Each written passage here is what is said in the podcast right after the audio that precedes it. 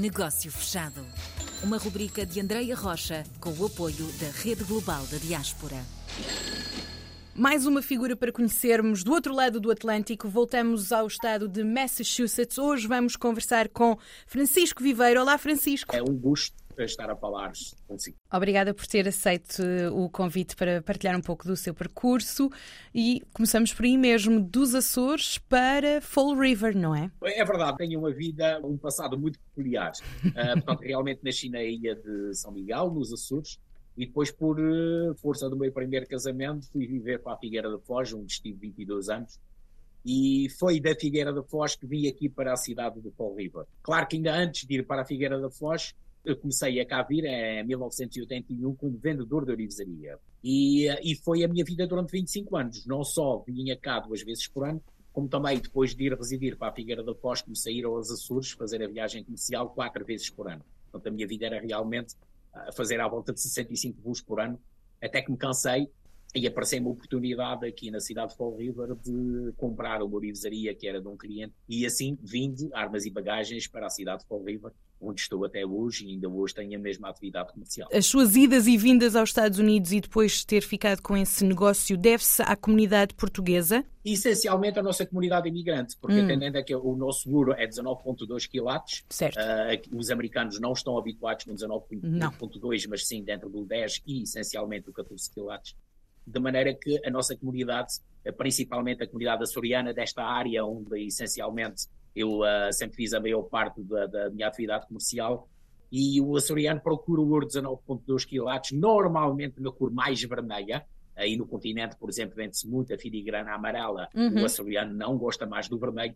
Exatamente também para, para distinguir que é português e não é de 14 quilates. Portanto, não é um ouro baixo, é um ouro de maior qualidade e que custa mais dinheiro. Hum. E foi essencialmente por isso que comecei a trabalhar esta zona chamado mercado da saudade. Hoje nem tanto, não é? O mercado da saudade está a desaparecer, infelizmente. Mas o mercado da saudade não só passava pelo ouro, como também passa pelo peixe fresco que vem dos Açores, ou até pelas garrafas de água de luz, por incrível que pareça, também se vende cá com tanta água que aqui, aqui existe. Muito bem. E como é que chega aqui a presidente da Casa dos Açores? Bem, olha, por necessidade não diga presidente, que era a primeira mulher presidente da Casa dos Açores, portanto a Casa dos Açores nasceu no estado de Rhode Island há 33 anos, ah, mas na altura, pronto, ela precisava de sangue fresco uh, e convidou-me para ser vice-presidente dela na altura. Hum. Uh, portanto, eu aceitei, depois mais tarde passei a tesoureiro por necessidade, porque não havia nenhum diretor que assumisse o cargo, até que depois esta presidente regressa aos Açores como vereadora da Câmara Municipal de Vila Franca do Campo, Uh, e alguém tinha que avançar, portanto eu candidatei-me, não apareci mais nenhuma lista e pronto, e até hoje uh, aqui estou como presidente da Casa dos Açores. E o que faz? O que é que esta Casa dos Açores representa na comunidade? Que atividades vão executando? Que desafios é que têm? Cada vez é mais difícil hum, uh, nós termos atividades, hum. porque enquanto, enquanto há uns anos nós tínhamos maior apoio, quer do Governo Central, mas principalmente do Governo Regional dos Açores, na época em que havia muito dinheiro, Hoje, infelizmente, não há, o nosso país não tem. Estamos a passar eh, algumas dificuldades hum. e, essencialmente, o apoio que nós temos do governo regional é praticamente para pagar a renda das instalações e pouco mais, e mesmo assim falta dinheiro. Então, temos que inventar maneiras de fazer dinheiro.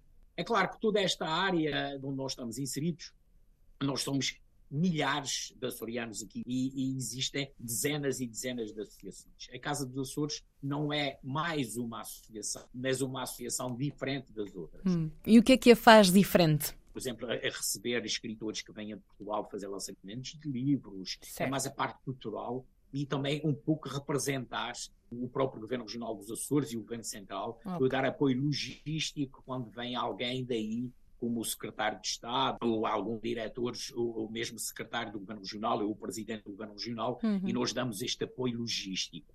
Uhum. Não propriamente por organizar festas, mas essencialmente certo. aí. Certo. Por outro lado, também estamos a ter, e principalmente desde a altura do Covid, um papel extremamente importante, também por iniciativa da, da atual direção, que uhum. é dar apoio à nossa comunidade termos de, de apoio consular, porque nós sabemos, e isto é, é transversal a todos os países do mundo onde existe imigração portuguesa, O apoio consular de Portugal neste momento deixa muito a desejar. Por exemplo, o consulado aqui de New Bedford, que é o mais próximo, que deveria ter no mínimo seis, sete funcionários, funciona com dois.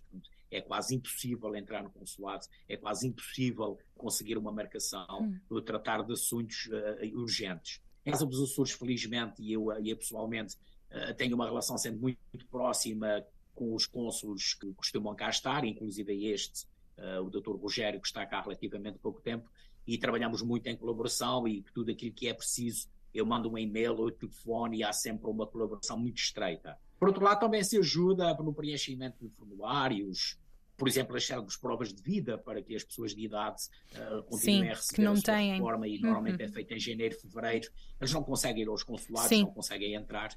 Difícil, não é? Muito Sim. difícil. Pronto, peça-se muito hoje nas plataformas é. digitais, mas nós temos que pensar, a nossa comunidade é info excluída, nós estamos a falar, e eu recebo, mesmo até na minha livraria, às vezes de hoje de apoio, pessoas com 80 e poucos e 90 anos à procura de apoio para pois. provas de vida, para cheques que se perderam da, da segurança social, e é preciso, é preciso mandar e-mails, é preciso tudo isso. Essas Sim. pessoas não estão não preparadas. Estão preparadas, tipo certo. Uhum. Então é este apoio, é? sim, é este apoio importantíssimo que dá à comunidade da Casa dos Açores e que apoio agora poderão vir a ganhar com a colaboração com a Rede Global da Diáspora, Francisco?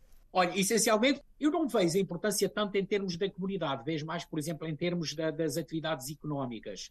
Porque se nós não formos conhecidos, não nos dermos a conhecer, não existimos. E atualmente, com as novas tecnologias, eh, é assim que as coisas acontecem. É claro que é extremamente importante nós irmos à plataforma da Rede Global de Diáspora e, por exemplo, no meu caso, como comerciante, saber onde é que existem os outros comerciantes, eu aí em Portugal saberem que nós existimos e quando eu preciso de alguma coisa também saber que em Portugal existe e onde é que estão.